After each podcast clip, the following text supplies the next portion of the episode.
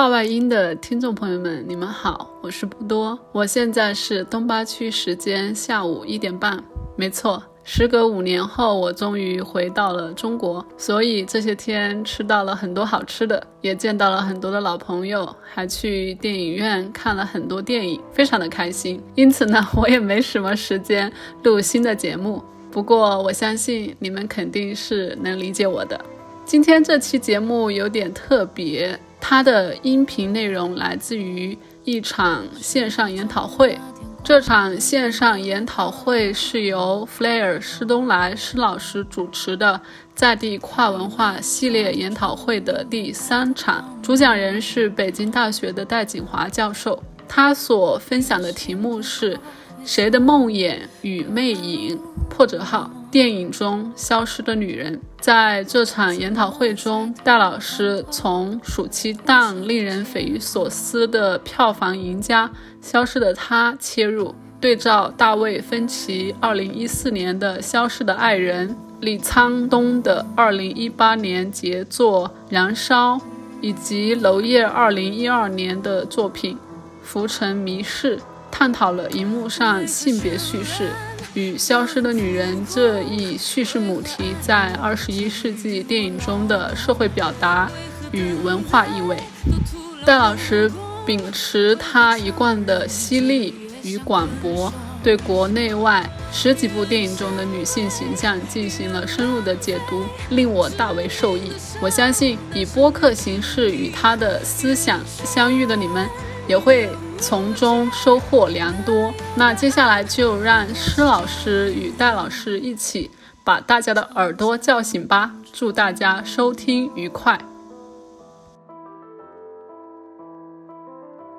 欢迎大家来到上海交通大学在地跨文化研讨会系列活动。我是该系列的发起人和主持人施东来，呃，现供职于上海交通大学人文学院，呃，研究方向为比较文学和跨文化研究。那我们今天非常开心和荣幸，可以请到北京大学的戴锦华教授来跟我们分享。戴锦华教授，我想大家都非常熟悉了，他的中文著述非常非常多，从一九八九年的《浮出历史地表》到《雾中风景》《昨日之岛》。呃，捡拾足迹给孩子的电影等等等等，都从性别、文本分析、社会文化学各种各样的方面啊，给我们深度解读了一部又一部的中外电影。他的两部英文译著《Cinema and Desire》，然后二零一八年的《After the Post-Cold War》，其实都在我们海外留学生中间也发生了非常非常大的影响力啊，也是我们英文汉学界和文化研究界必读的作品。今天戴老师将跟我们分享的题目是。谁的梦魇与魅影啊？电影中消失的女人，大家也知道，戴戴老师的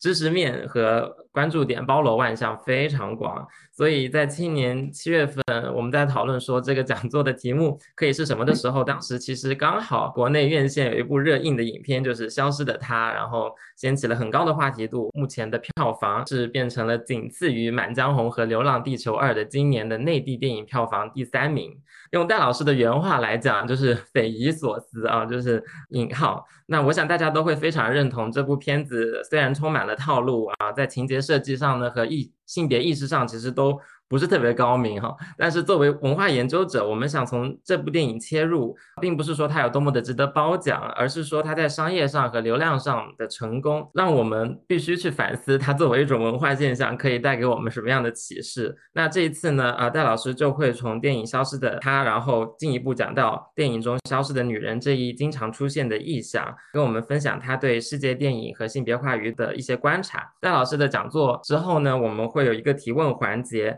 那现在就有请戴锦华老师呃开始他的讲座啊，非常感谢能够呃邀请到您，呃感谢东来哈给我这样的邀请，感谢上海交通大学哈人文学院给我这样的机会，这是我此生哈第一次登上上海交通大学的人文学院的讲坛，呃感到非常荣幸。这次演讲的切入点或者某种意义上说，这次演讲的主题是呃来自于施东来老师的命题作文哈。他希望我能够从这个暑期这部热映的电影，呃，《消失的她》切入，然后我立刻非常的主观臆断的猜想了他请我从这边这部影片切入，可能他的期待哈，他期待我会涉及到怎样的一些主题，呃，当然我同时也关注了这部热映影片在网上哈，在豆瓣儿不只是豆瓣儿，各种各样的影评平台，呃或者非影评平台上出现的种种热议。那么热议当中有非常鲜明的社会性的话题存在啊，比如说关于性别啊，关于姐妹情谊。呃，关于渣男哈，或者说这个呃男性的所在历史传统当中制造的对女性的威胁，比如说关于阶级哈，我想啊，在座的朋友们可能都读到哈，或者是获知过呃毛尖教授的那篇锐评哈，啊，关于这个影片当中所包含的阶级表述。大家可能也关注到了毛尖教授的这篇影评及其由这篇影评引发的他的一些社会性的观察和思考引发的网络的这样的一个非常剧烈的论争状态。那么，我是基于这样的一种我的观察和我对于非常主观的对于施东来教授的这个呃意图的这种猜测，然后就组织了。这个呃讨论哈，组织了关于这个讨论，我可能涉及到的电影文本，我在这个讨论当中试图跟大家分享和处理和回应的一些社会问题和世界性的问题。这确实是一个我重新组织的全新的话题，是我为了咱们这次讲座而专门组织的一个话题。因为它是呃专门组织的一个话题，所以它对我来说也比较新哈。以至于它一定是不完备的，在屏幕上共聚的朋友们，请你们有一些准备哈，或者说对我多一点担待。呃，我试着从这部暑期热映片《消失的她》来切入到我们今天的讨论。好，呃，那么关于这部影片，似乎不需要做太多的介绍了哈。截止到昨天啊，这部影片的票房记录已经达到了三十五亿点一一啊，就是三十五亿十一万的这样的一个票房记录。就像施莱教授所介绍的，它仅次于《流浪地球二》和《满江红》，成为了今年的票房第三。而《流浪地球二》和《满江红》的卖点似乎是不言自明的啊，他们都是中国电影史、中国电影工业体制内部的超级大制作。啊，然后他们都占据了春节档这样的一个在中国的电影档期当中极为特殊的优势时段。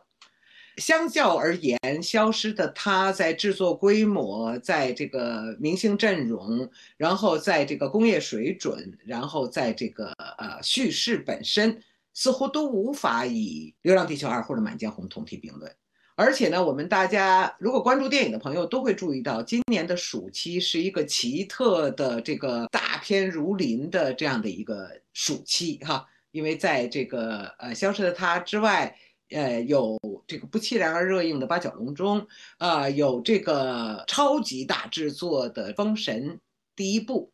然后有这个美国大片《芭比》啊的引进。然后有这个《长安三万里》啊，这个追光公司的中国卡通巨制的出现，而在这样的一个大片如林、抢手环伺的情况下，《消失的他》非常奇特的异军突起，这个引发了这样的一个票房奇迹啊，或者说一个票房炸弹。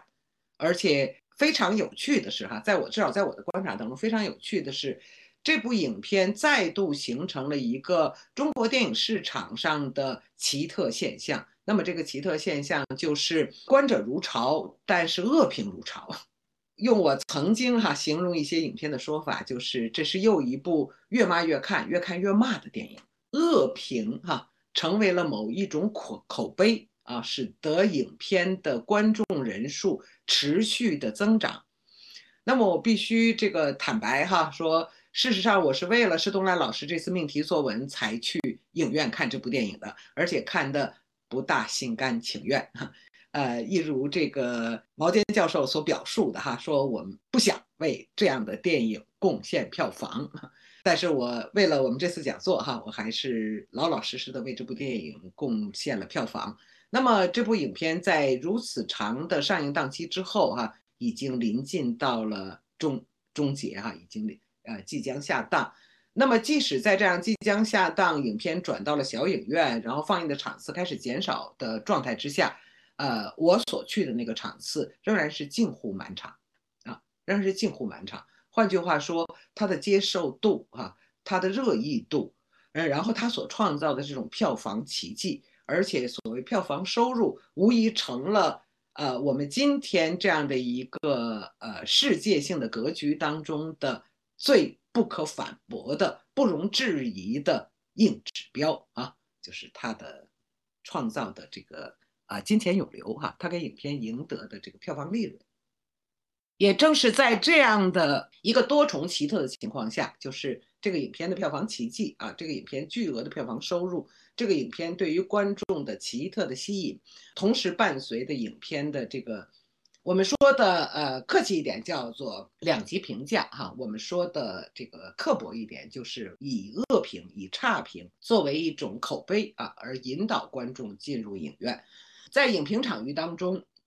这个情形形成了某一种奇特的影评的比拼哈，就是呃影评人似乎尝试谁能用不同的角度哈，谁能用一种更刻薄的姿态。用这样的一种态度去讥刺这部影片，哈，去剖析这部影片，去借助这部影片，哈，来表现出某一种洞察、某一种批判、某一种拒绝的这样的能力。这是这个影片的呃一个不需要描述的描述，哈，呃，它因此成为了我们选择观察的入点。我也不必再重复，前面我已经讲到过。呃，这部影片非常奇特地引发了一组，呃，不论是在理论上、在思想上、在社会实践当中，都长久存在的一组彼此连接又经常彼此冲突和彼此对立的社会参数。那么，这个社会参数呢，就是性别和阶级。就是说，那么这是一部女性主义的电影吗？似乎不容置疑。因为这部影片表现了某一种姐妹情谊 （sisterhood），用我当年年轻的时候的翻译方法，把我把它翻译成“姐妹乌托邦”哈，这个姐妹情谊、姐妹乌托邦的这样的一种所在。因为故事是一个闺蜜哈为自己被杀害、失踪的姐妹探明真相，并且最终复仇的故事。但是与此同时，对这部影片的差评和恶评围绕在这是一个打着女性主义的旗号，试图这个吞食哈女性主义啊，女性反抗、女性的网络抗争，呃，所创造的票房红利的一部男权的作品。那么刚才也提到哈，呃，毛尖教授哈对于这部影片的观察是，这部影片是一部关于。富人与穷人的故事啊，这是一个关于觊觎财富啊，试图以下犯上啊，试图僭越阶级的秩序，试图冒犯呃上流社会的这个尊严，而这个最终遭到了惩罚，最终坠落回他应属的阶级地位的这样的一个故事。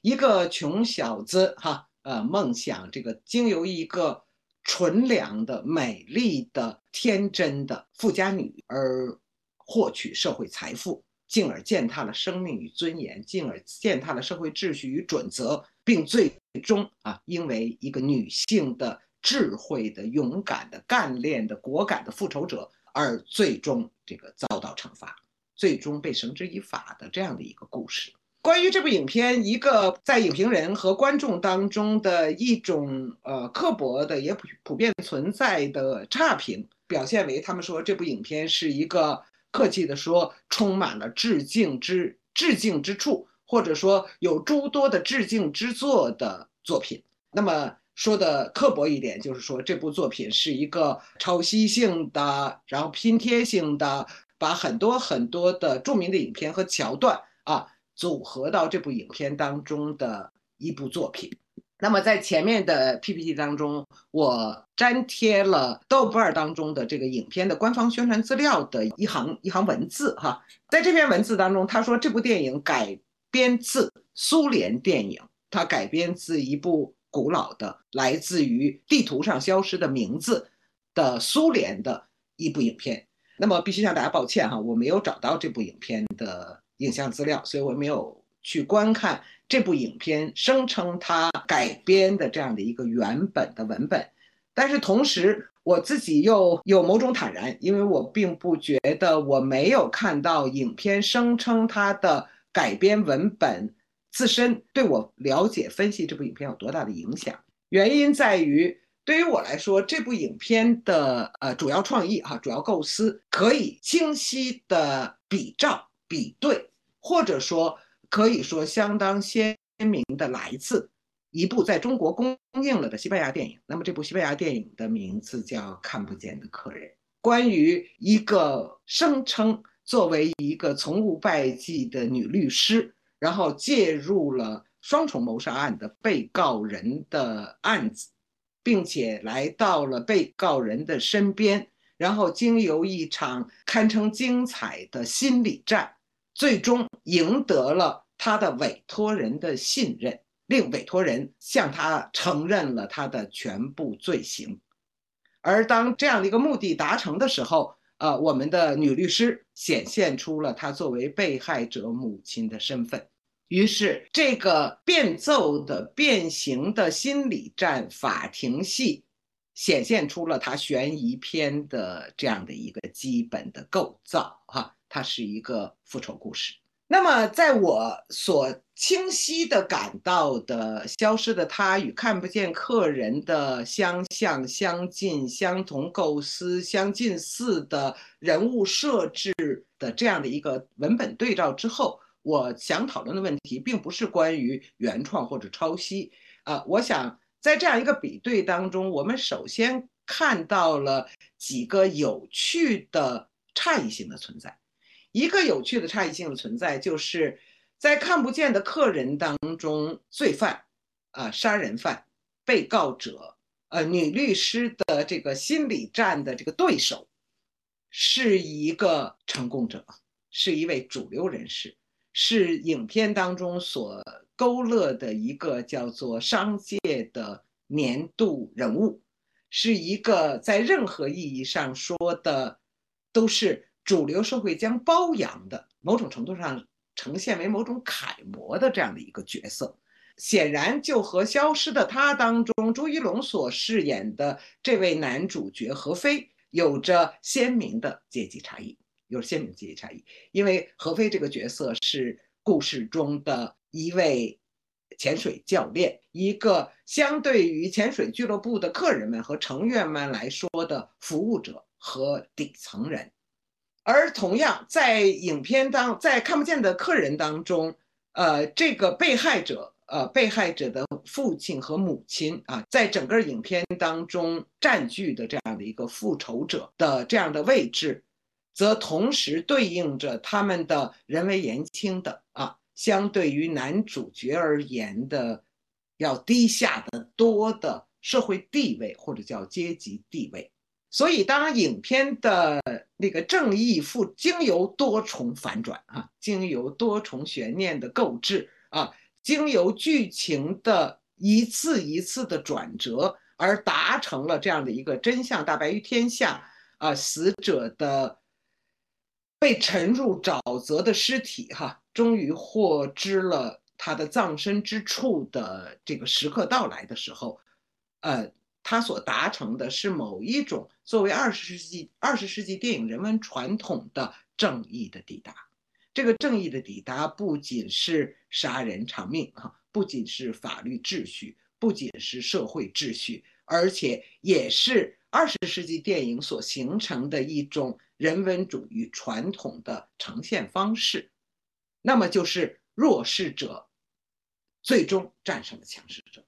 因为爱。因为母爱，因为正义，因为道义的也许迟到，但永不缺席的信念和逻辑最终达成；而在消失的他当中，则要有趣的多，或者说繁复的多。它不是一个单纯的，我们可以在这个朴素的正义，哈，或者说电影曾经携带的人文主义传统。或者说电影在二十世纪曾经具有的梦工厂的这样的抚慰功能的意义上去展示这个弱势者的胜利。在这个影片当中，我们不用去重复它的阶级主题的反转。在我看来，在与看不见他的比对之下，消失的他事实上有着一种有趣的多重的错位、多重的犹疑、多重的混乱或者多重的转移在其中。那么我要说什么？我要说的是，大家注意到，如果大家看过《看不见的客人》。你们会发现，看不见的客人，它是一个以悬疑片的形态包裹着的，呃，一个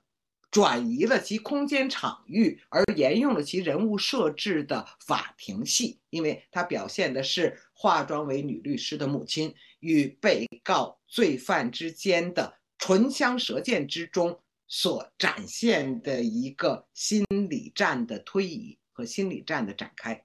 而在消失的他当中，他却是一个我们至少在影片的三分之二的观影过程当中，我们看到的是一部纯粹的悬疑片，一部希区柯克式的悬疑片。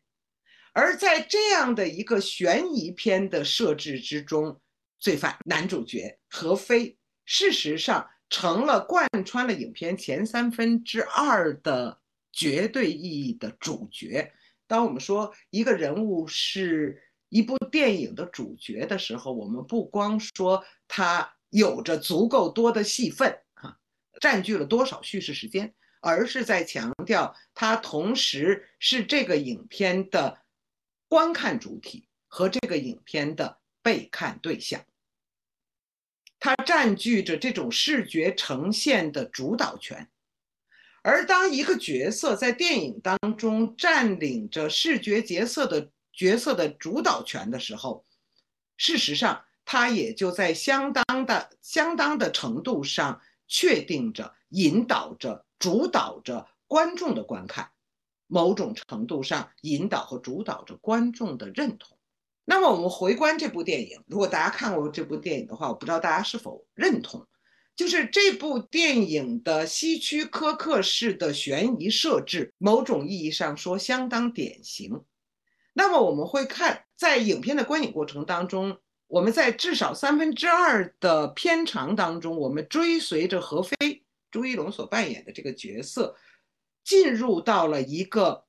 社会梦魇的状态。如果说影片真相大白的时候，我们知道。最先片头所呈现的何非这个角色所落入的那个社会梦魇是谎言，是欺骗，是他制造的一个假象。那么这个社会梦魇最初呈现为，在一次柔情蜜意的周年旅行当中，妻子离奇失踪。但是很快，妻子离奇失踪，报警未果，无人求助，异国他乡的这个。无望和绝望之后，故事真正的梦魇到来了。那么就是男主人公在夜晚的床榻上醒来，碰触到了一具身体，而后发现了一个完全的陌生人，声称是他的妻子，声称刚刚从夫妻间的争吵、这个负气性的离家出走当中归来。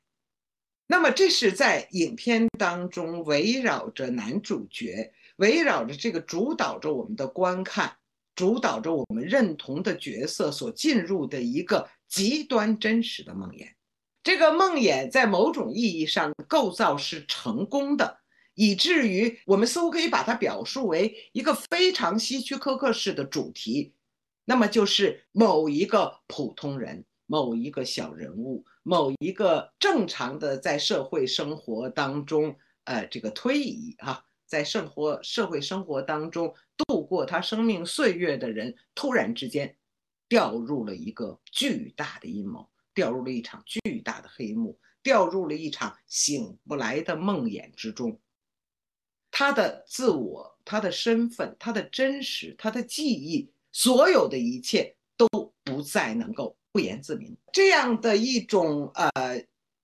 希区柯克式的梦魇。呃，大概在诸多的有关希区柯克的讨论著作当中，在电影人的啊相关探讨当中，都会直接的描述为说这是一种希区柯克经由这样的一种由他创造的悬疑类型，一个有别于恐怖类型、有别有别于犯罪类型的一个独特的心理类型，正指向一种批判性的表述。那么就是我们的现代生活，我们的现代文明是如此的脆弱。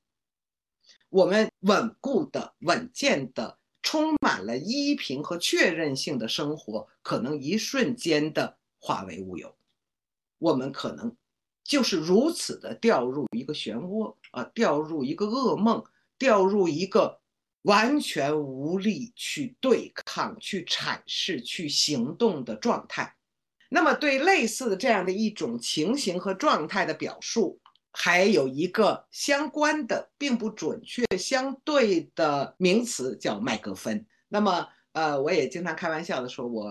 倾向于把希区柯克的类型当中的这个虚构名词、哈专有名词麦格芬翻译成中文“莫须有”。我说，也许“莫须有”是一个很好的中文翻译，无需证实，不能证实，无法阐释，也无需阐释的。一种梦魇状态。那我觉得有趣的是，因为这个故事它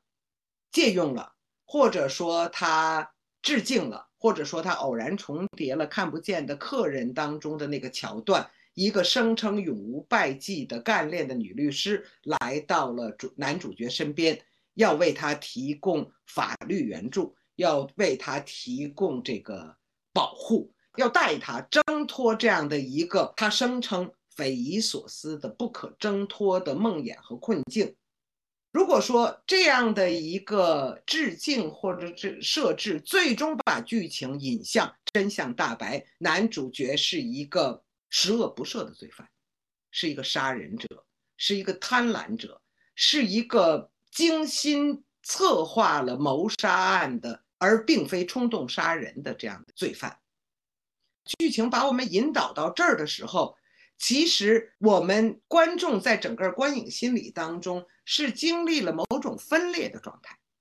因为我们是在朱一龙、何非这个形象的引导之下，尽管不心甘情愿，但是别无选择的对他的认同当中，经历了这场巨大的，包括。这个陌生人梦魇般的闯入，哈，包括陌生人自称他妻子，并且拥有一切证据的这样的一个一个极端怪诞的荒诞荒诞句式的情节，然后经历了这个呃追杀，经历了监视，啊，经历了对犯罪现场的这个直接目击，却完全无力获取证据或者赢得警方的法律的。秩序的协助而保护的事实，最后经历了绑架，经历了邪恶的，显然是非法的医疗机构，这个最终会这个对他进行脑部手术的威胁。我们在这样的观影经历之后，我们反转了我们的认同，我们进入了，我们接受了他作为一个罪犯的这样的一个事实的披露，接受了智慧的干练的。这个女律师啊，事实上是一个角色。何非所经历的这一系列荒诞，是这个女律师的真实角色，一个导演所设置的一场大戏，一个演员众多的场景众多的，呃，这个充满了丰富的动作和调度的一场大戏的牺牲者。一场大戏所构成的陷阱的陷落者，于是对我说来，这个故事就变得有几分有趣了。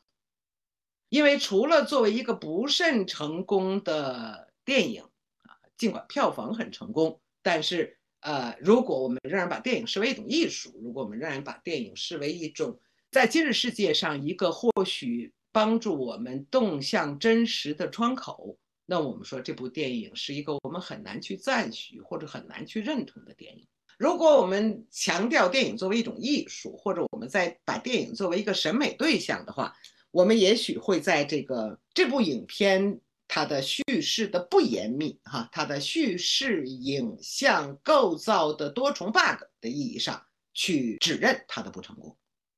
但是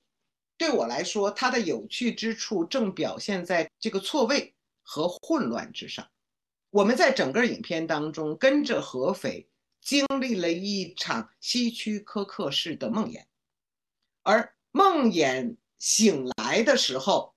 则是主人公反转为罪犯，主人公显现印证为罪犯的这样的一个时刻的到来。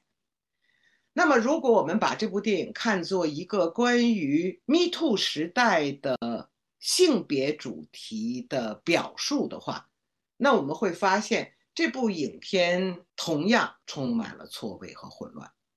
因为我们跟着何斐这个角色经历了虚假的丧妻之痛，但是经历了真实的恐吓、恐怖、威胁，这个和绝望的荒诞的处境之后，我们转向了导演了，或者这个制造了啊这样的一个荒诞的女性角色哈，作为姐妹情谊的。实践者，作为这个女性主义的女性复仇者的代表者的这样一个角色的认同之中，于是我们的性别认同或者影片的性别表述就变得极为扭曲。如果我们联系着影片的片尾，这种扭曲似乎会变得更为清晰。当最后啊胜利的复仇者也是心碎的姐妹啊。到这个在监狱当中去直面这个经由他被绳之以法的罪犯的时候，他的表述非常有趣。他的表述是：你失去了这个世界上最爱你的人。那么大家注意到，此刻其实相当匪夷所思的是，我们的女主角啊，这位闺蜜，这位这个呃成功扮演的干练的。呃，甚至像动作片当中的那种极度成功的女探员一般的女导演，是一个被夺去了啊，这个被杀害了她最亲密的女友的女人。当他面对杀人者的时候，他却表述了你失去了这世界上最爱你的人。那么换句话说，他是站在杀人者一边。告知杀人者的损失，而不是站在被杀害者那一边发出一声嘶喊，说：“你杀害了如此美丽的姑娘，你杀害了我最亲密的友人，你杀害了这个世界上一个美丽而善良的女人。”那么，正是这样的一个奇特的认知主体、认知主体位置的错位。表明了这部影片的性别表述的错位和扭曲，而同样的认同，同样的叙事结构，表现了阶级主题的扭曲。如果说这个故事哈，正如毛尖教授所指出的那样，是一个警示低下阶级啊，警示低下阶级不要存你们的非分梦想，警示低下阶级不要觊觎他人。所拥有的财富，警示低下阶级不要以身试法，来试图这个改变这个社会的财富接续，而由财富接续所形成的社会阶级接续的话，那么我们同样在这样的一个警示当中，我们的警示的获得不是在于罪犯最终被绳之以法的结局。我们获得和分享这个警示的过程，则是与主经由于主人公陷入了一个醒不来的梦魇而获得的。而这个无权势者、这个低下者、这个失败者啊，这样的一个低下阶级的男人啊，或者我们用影评中的说法，这个穷小子啊，他的被警示的过程。同时是女主人公所所借助财富，当然也借助才能，也借助财富和才能所赋予的权利，所成功的为他量身定制的。那么，于是一个观众的体验就没有那么单纯了，因为他受到惩罚的过程实际上是一个财富获得炫耀、获得炫饰的过程。而如果一个财富炫饰、炫耀财富的权利得以践行的过程，才是他所遭受的这个警示啊，和影片所展示的警示的由来。那么，我们就很难在影片当中直接获得一个站在上等阶级的立场上对下等社会。所宣示的一种警告，影片就很难达成对一种单纯的阶级秩序的这种重述和强调。我觉得刚好是这样的一种错位，这样的一种扭曲，这样的一种奇特的撕裂，向我们表明了这部影片在暑期档热映所传递的一个。某种意义上说，可以说丰富的社会心理情态的显影。我们像世界性的潮流一样，开始试图跟上啊女性主义高扬的啊 Me Too 抗争频临的这样的一种社会潮流，但是我们这种追随却仍然必须维系在在对男性的认同当中，经由最后的。并不十分具有充分说服力的反转而达成的性别认同之上。如果说我们的影片的价值和认同已然开始成功的建立在一种上等阶级的优雅、上等阶级的纯真、上等阶级的善良和上等阶级因为财富和才能的双重占有的无所不能之上的话，我们也同样是似乎必须经由一个穷小子的引导才能够抵达。那么，这是我想跟大家分享和我观察这部影片的切入点。它不是一个女性主义的电影，也并非完全一个化妆成女性主义的男权表述。它不是一个单纯的富有阶级的权利的宣告，但它。也绝对不再是一个在对弱势者的正义啊，弱势者终于能够得以实施正义的意义上来完成的。不论是在中国的文化传统，还是在二十世纪电影的人文传统当中所可能具有的那样的一种价值显现，或者白日梦风向。那么，正因为这部影片的片名哈，《消失的她》。似乎很容易在中文的联想当中联想，让大家联想到二零一四年的好莱坞热映电影啊，《消失的爱人》、《钢构》哈，《出走的女人》、《出走之女》的这样的一个呃影片的文本当中去。那么，如果我们回到《消失的》。爱人《钢构》这部电影当中的时候，我们会发现，在好莱坞的娴熟的工业传统当中，这部电影的性别主题似乎非常鲜明。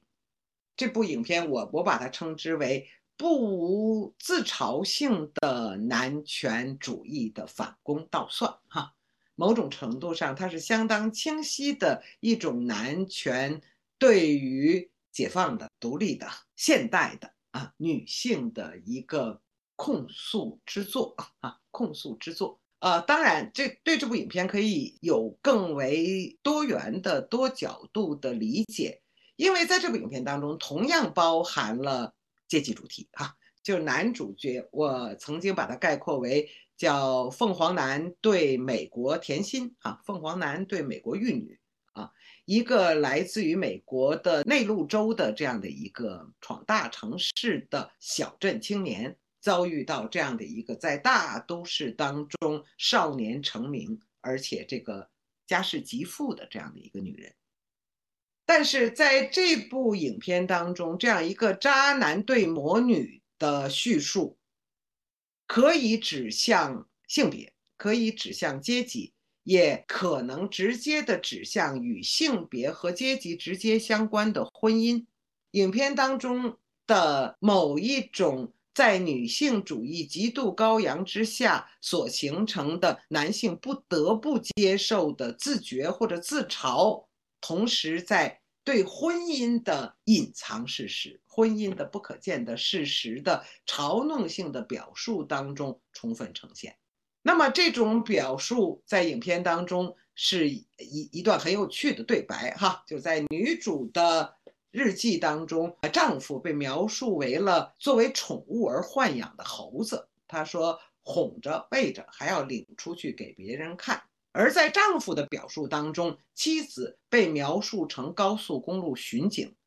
叫躲着闪着还得算计着。那么，为什么我们说性别和阶级的主题会很逻辑的相会于婚姻之中？因为我们知知道，婚姻是社会、政治、经济的基础单位。而《钢构》这部电影当中，《消失的爱人》这部电影又一次重叠了《消失的他》的一种叙事的选择，或者一一种叙事的设定。那么，它是让我们追随着男主人公。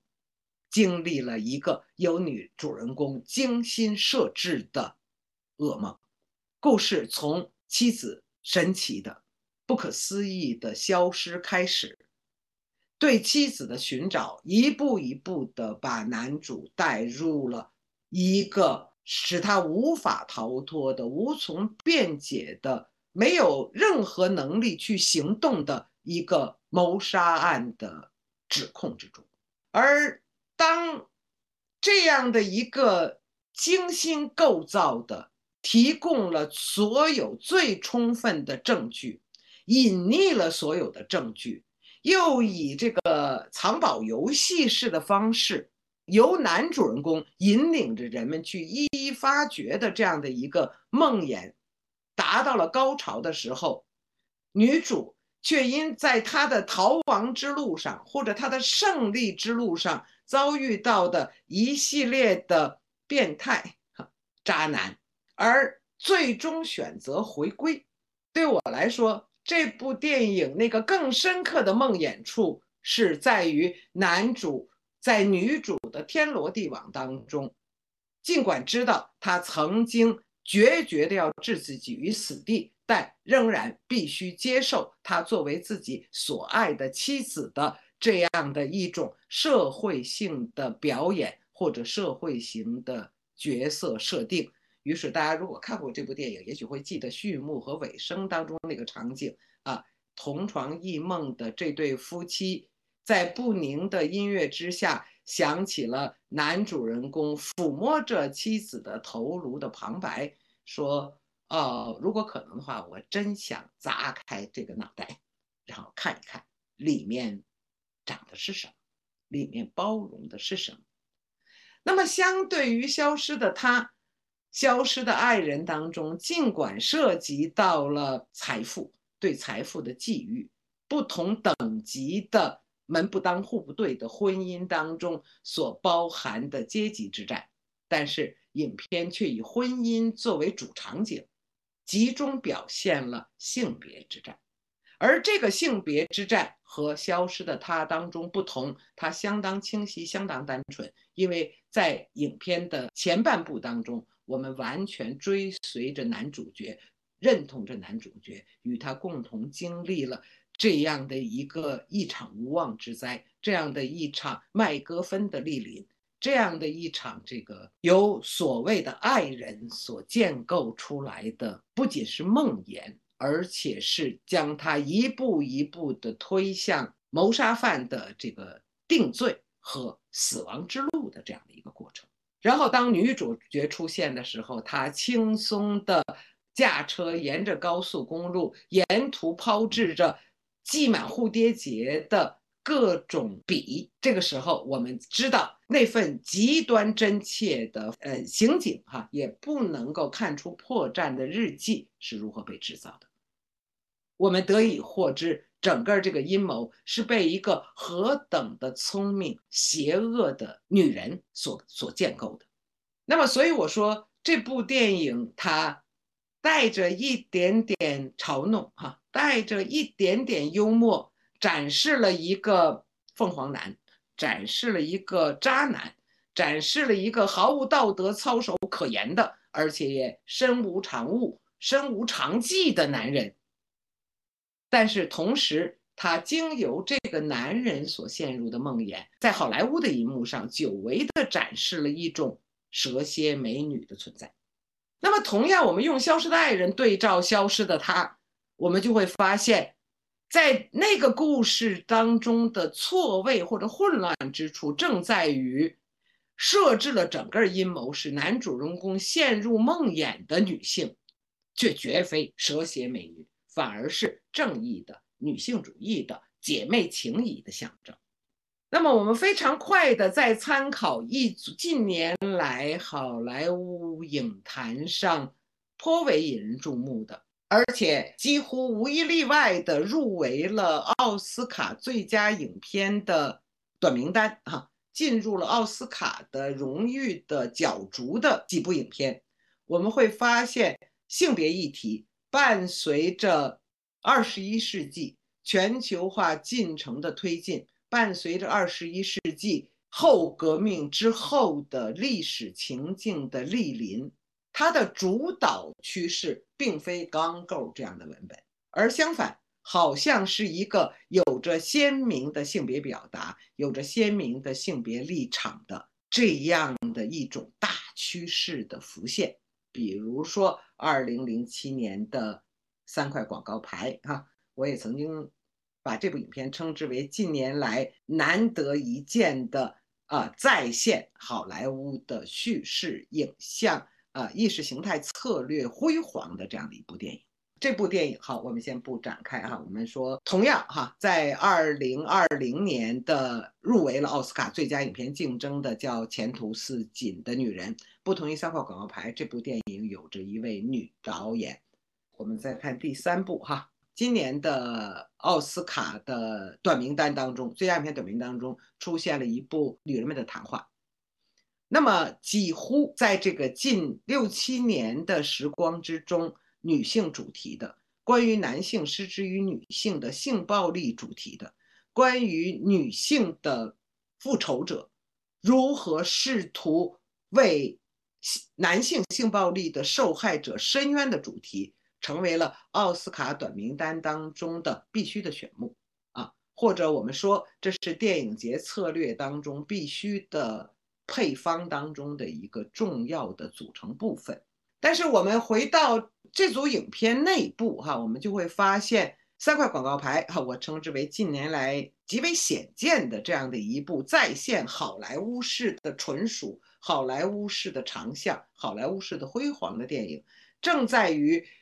在这部影片当中，我们在整个观影过程当中，清晰的经由复仇的母亲啊，经由母女儿被奸杀啊，女儿成为故事中消失的女人的啊这样的一个一个表述哈，然后母亲为女儿追逐复仇的那个切肤之痛，那个强度和饱满度都十分动人和感人。但是我们大概没时间去展开分析这部电影，只是用网友啊，豆瓣网友呃的那个洞见来表述哈。这部电影为什么叫三块广告牌呢？这部电影应该叫《警长的三封信》，因为在这样的一个复仇的母亲的强有力的、饱满的、携带着剧烈痛感、无望、愤怒。和对正义的这个复仇的这种诉求的这样的一个母亲的形象和母亲的故事的背后，我们看到影片最终的完满，影片观影的酣畅淋漓的效果，呃，来自于患有癌症啊，并且自杀身亡的警长，在影片的情境情节发展之中，寄出给不同的人寄出的三封信。而警长的三封信成功的扭转了叙事的基调，成功的成就了叙事的反转和叙事的完满。因为最终，因为这三封信，故事中的所有人物都选择以德报怨，于是影片借助一个性犯罪，借助一个消失的女儿的故事，借助一个复仇母亲的无法平息的怒火，无法达成的复仇，事实上触及到了美国社会的诸多矛盾，关于黑警，关于这个执法暴力，关于种族，关于性别。性别不仅是男性与女性，也是性多数与性少数之间的这样的暴力。而最终都在警长的三封信的引导之下，以以德报怨的方式得到了转移，而最终母亲的复仇之旅再度成功的呈现了好莱坞电影独有的这样的一种祸水东引，把复仇的对象向外转移，啊，至少向故事的这个规定情境小镇世界之外转移。那么我们没有时间再一一分析，呃，接下来两部影片，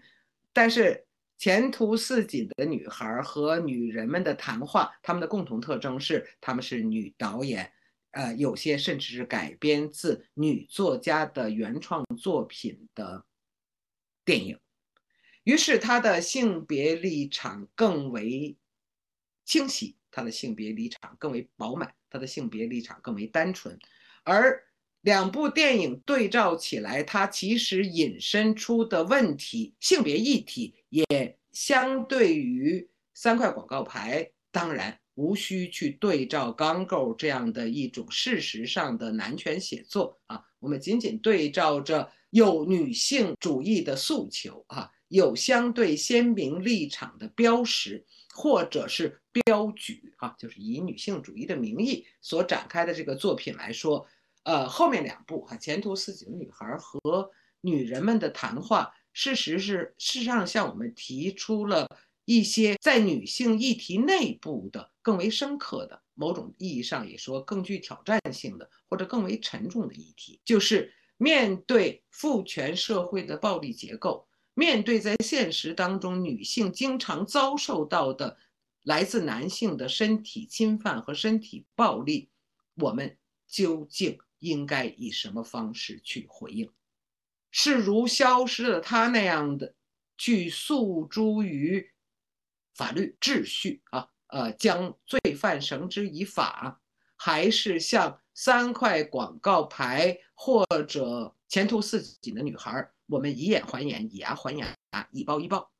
还是像女人的谈话所构造的某一种？带有想象性的、带有幻想性的选择，说我们是受害者，我们是暴力的承受者，我们是被暴力所伤害、被暴力所打击，甚至有些人被有些人的生命被暴力所摧毁。但是我们仍然拒绝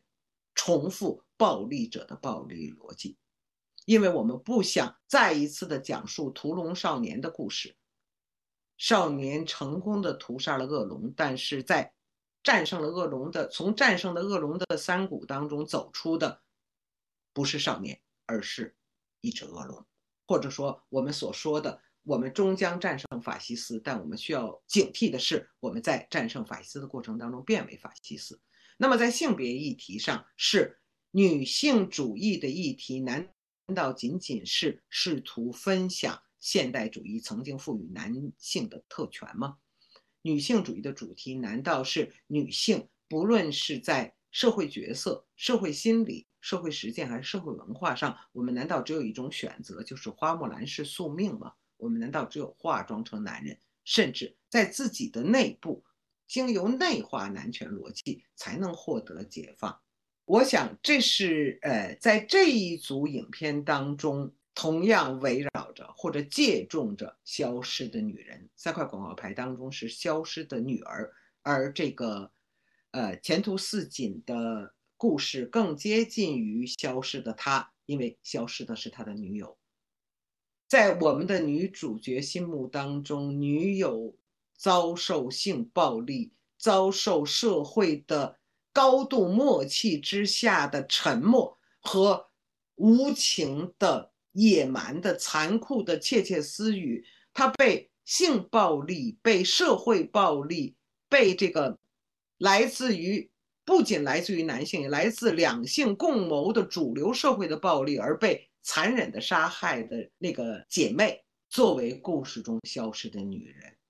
他们真切的、单纯的、有力的触及到了这样的一个古老的欧洲的叙事母题所携带着的性别议题，而这些性别议题关于性别，也不仅关于性别，因为像所有的性别议议题一样，它一定要弥散到社会的整体结构、社会的政治经济情境啊、社会的关注。而也就是在这里，我想重复我反复表述的一个议题，就是我们在世界范围之内关注到女性主义的潮潮汐起落。我们在世界范围之内关注到女性的主体表达、女性的反抗、女性的言说的这个不时的强化和凸显，但是我们同时要关注到性别的议题和对于妇女解放的快速推进，事实上是在二十世纪后半叶才以风起云涌的态势发生。而当妇女解放运动、女性主义，然后包含身体议题、包含性解放运动，在欧美风起云涌之际，它从来没有作为一个单一的孤立的命题而显现，它始终与阶级的反抗、以民族独立运动当中的种族议题的凸显，与种族议题当中对帝国主义、殖民主义的全面的清算，对于。殖民主义和帝国主义的暴力的侵占、高压和驯顺之下所形成的，后来被称之为后殖民状态的非西方国家的这种心理结构，或者说心理创伤的这样的一种反省，阶级、性别、种族的议题始终在同时推进，而进入二十一世纪，阶级命题。因为后革命，因为告别革命，因为拒绝革命，因为审判革命而消失，而种族议题逐渐的与帝国主义和殖民主义的议题相剥离，而开始与全球化进程当中的全球流动，与全球流动流动所造成的绝大多数民族国家之中的国家身份与种族身份，或者说公民身份与种族身份的。非同一性的事实的强化，与分离主义运动与各种各样的以民族主义之名而高扬的种族主义叙述相连的这样的一个事实，所以种族作为一个批判性的参数也开始褪色，开始含混，开始可疑。在这样的一个情况下。性别议题成了硕果仅存的批判性的反抗性的议题，而换一个角度，也可以说，性别议题成了这样的一个主流世界、主流论述、主流权力高度弥合之际所唯一存留的一个特殊的，也许是作为社会的。苦难、社会的情绪、社会的反抗，唯一可以释放的出口的这样的一种存在。而在近年来关注文化的人都会关注到的美美国的 PC 文化的高扬，欧美的尤其是美国的 PC 文化的高扬，啊，PC 逻辑的神圣化，呃，和所谓 cancel culture 哈，取消文化的这样的一种。决绝的啊，社会实践不断的构造文化新闻、社会新闻的这样的一个过程当中，我们会发现非常有趣的是，在所谓 PC 的主题当中，在所谓 PC 的参数当中，阶级议题悄然滑落。今天 PC 的三主轴变成了种族、性别、性向。曾经在性别的议题下包含的女性议题和性少数议题一分为二，分别占据了批判的、反抗的、反思的、质询的三主轴的两条。那么，这是我们在认知诸多的关于性别议题的表述，尤其是当这些性别议题如消失的她。在某一种角度、某一种指认当中，事实上是化妆的阶级表述，而且是主流的建构性的阶级表述的时候，我们必须去思考，必须去引证，必须去直面的这样的一些重要的语境和重要的参数。那么，我们接着这个再进入到一些相关的电影文本来思考中国的世界的与消失的他的性别阶级议题的扭曲和错位相关的一些电影文本。当这个施东来老师的命题作文下达的时候，我首先联想到的一部电影是二零一二年呃娄烨导演复出之后的第一部院线之作。呃，浮城谜事，而浮城谜事本身是根据某一种社会新闻，而且根据某一种社会新闻的奇特的形态，叫做网络直播帖来改编的。那么，我也曾经在很多的公共场合分析部这分析过这部电影。我在讨论这部电影所相当敏锐的、直接的把握住的。与中国社会的性别事实和与中国社会的婚姻状态相关的中国社会的文化转变和中国社会的经济或者社会结构的这样的一种改变，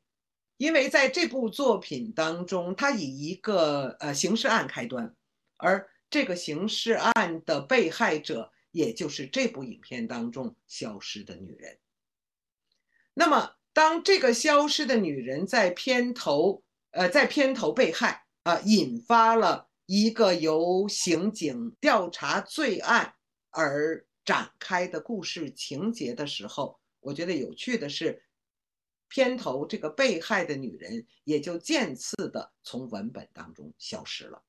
不是，绝不是叙事者有意制造的消失。而是叙事者经由叙事情境，事实上从某种形式上不断的标识出，并且不断的试图引发我们关注的消失。换句话说，这个消失成为了某一种在场得以凸显的方式，而也是正是在这样的一个意义上，我们就这部影片当中的性别观察，同时构成了某一种关于中国社会的阶级。和阶层的观察，这些关于阶层和阶级的观察，同时向我们展示了某一种中国社会当中的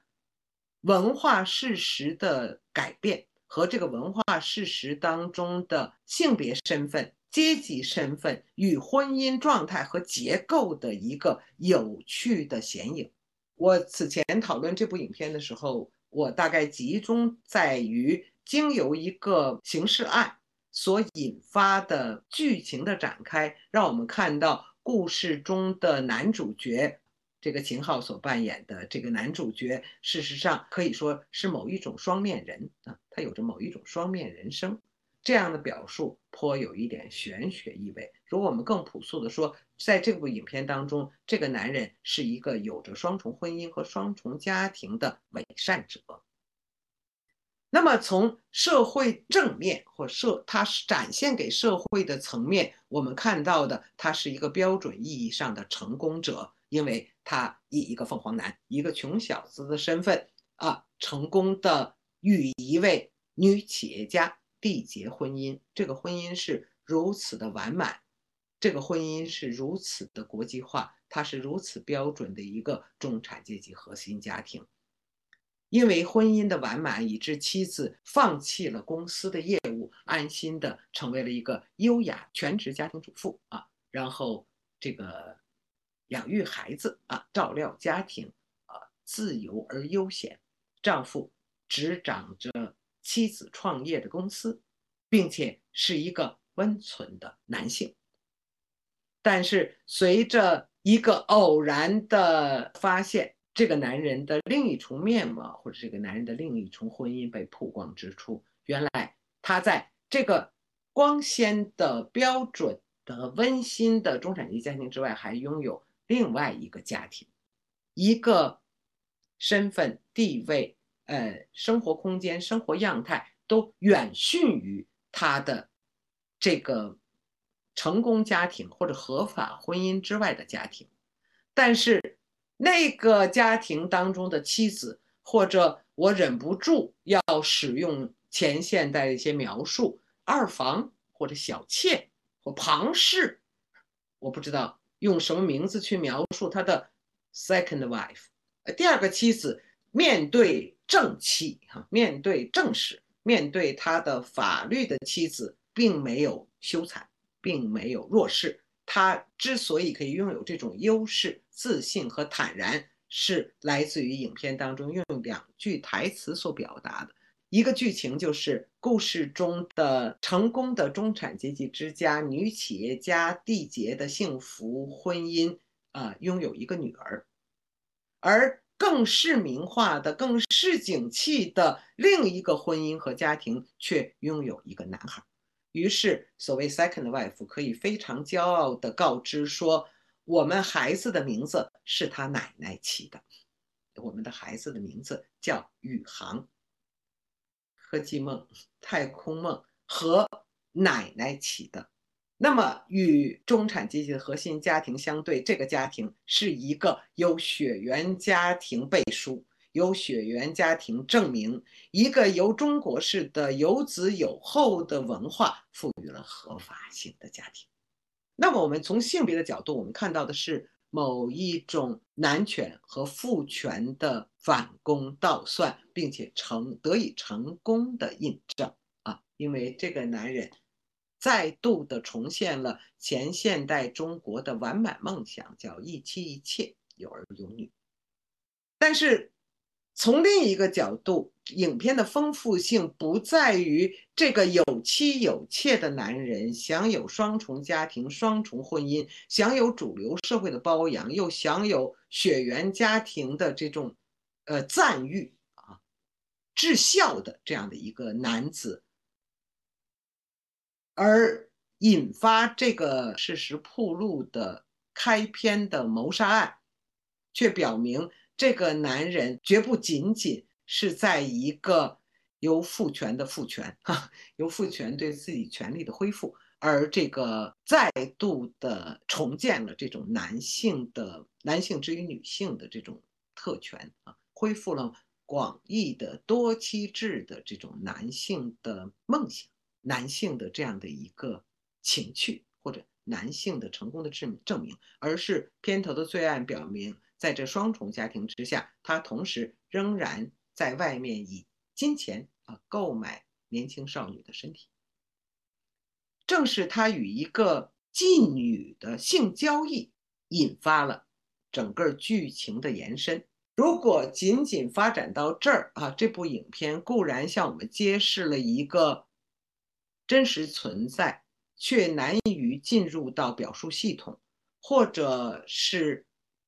不为外人道的哈，这个这样的一种社会隐秘，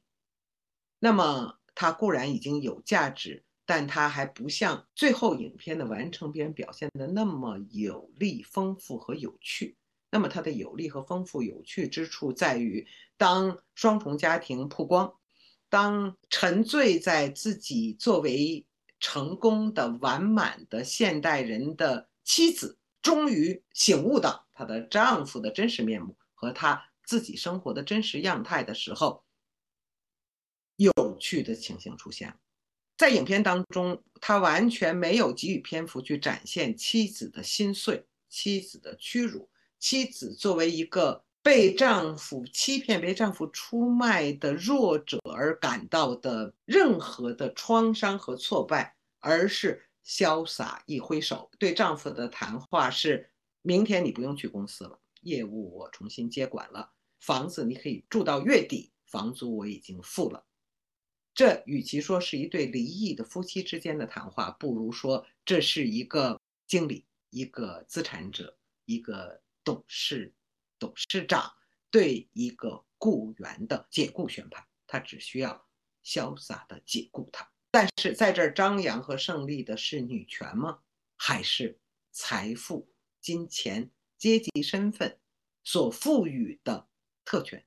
权利？这种权利足以颠覆性别父权逻辑所制造的那个似乎不可冒犯、不可颠覆的阶级阶序。但是像我所承诺的，在影片当中，对于我来说更有趣的一个角色是片头就已经消失，在剧情当中不断的被标识、不断的被提示的那个消失的女人，就是显然作为贫困的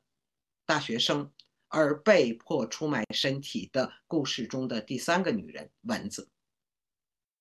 而妻子刚好是文字最终身亡的直接肇事者，某种意义上说是直接的凶手，杀使这个女人消失，使这个女人的生命被毁灭的，并不是单纯意义的男权，也不是单纯意义的阶级，而是复合了性别表述、性别质询。和阶级事实展现的这样的一个更繁复的过程和角色，那么正像女主人公之一郝蕾所扮演的这位妻子，用解雇雇员的方式潇洒地摆脱了渣男，她同样也以无限自信和坦然的方式面对着与文字处于同一阶层的、显然爱恋着他的那个年轻刑警。的试图复仇，试图揭示真相，试图为文字之死找到一个真正的答案，并且找到肇事者和复仇者的时候，女主角同样的坦然潇洒。所以，我觉得在这个故事之中，所谓的阶级和性别的种族在消失的女人的这个议题上相会了，而。影片的最后一幕，则是文字的母亲最终接受了庭外和解，最终不再试图追索直接造成了文字死亡的那些这个酒驾的富家子，而他还给女儿的，只能是在女儿身亡的地方燃起纸钱，他只能用一捧青烟去祭祷。而导演娄烨的选择，他在这个时刻让。消失的女人的形象再度在银幕上出现，但她只是一个幽灵，她只是在那个青烟当中掠过的幽灵。那么，也正是经由这个《浮城谜事》当中文字这样的一个低下的边缘的，在影片当中，他他甚至没有赢得一个正式的名字啊，他只是一个绰号，一个也许是化名，一个称谓。编剧、导演对这样一个称谓的选择，正表明他的微末、他的边缘、他的死是如此的不足道。那么，正是由这部影片，它在我的联想、在我的思考当中，联系到了2018年哈，我认为大概新世纪以来最优秀的世界电影之一，李沧东导演的《燃烧》。燃烧叙事的迷人，燃烧叙事丰富、叙事的丰富和解读路径的多重，正在于它围绕着。在这部影片当中，有两个男性的主角，同时有一位消失的女人。那么，这个消失的女人就是故事中的女主角海美。对关于海美这个角色，男主角之一富有的 Ben，在影片当中对 Ben 的定义是韩国盖茨比。命名者还感叹一句：“韩国有太多的盖茨比了。”而这位韩国盖茨比 Ben。的自我描述是对于别人问你做什么的回答是我做点这个做点那个，说白了就是玩儿。在今天，工作和娱乐还有区别吗？那么在这个 Ben 的描述当中，海美是一个什么样的人呢？他说海美身上没有一分钱，跟家人没有任何联系，也没有任何朋友，他就像烟一样的消失了。他真是一个比表面上看来。更寂寞的女人呢？故事中的海美就是在全球化的流动，在不同区域的内部流动当中的无数的，我们中国会称之为北漂哈，上漂这个广漂啊，在大城市当中飘零的非稳定雇佣者，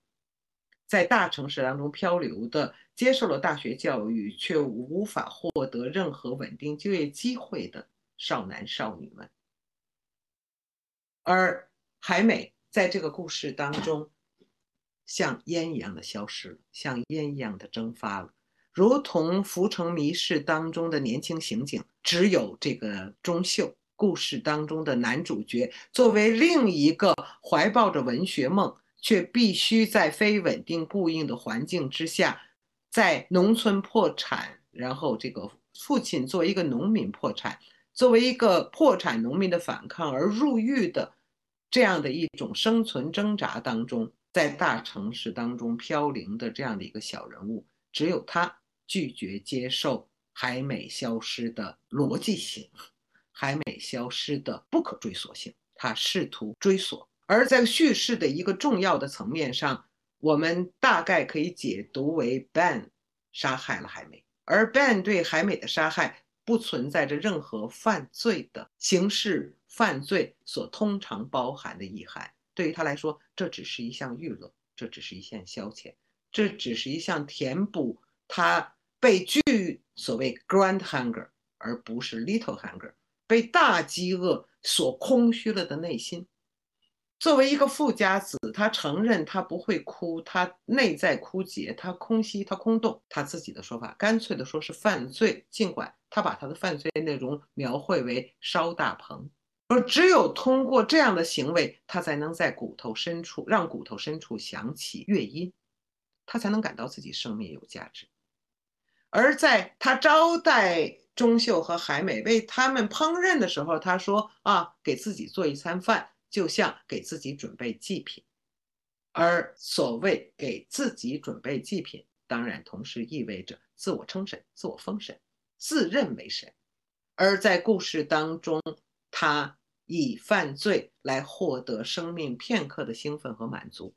在对剧情的某一种阐释当中。我们看到他选择这些没有任何意义棒的、没有任何连接的、绝对漂流的、身负卡债的、自己的生命同样陷于不可确定之中的少女，太轻松的、太轻易的获取他们作为猎物，以满足他对于生命中的巨大饥饿的填充。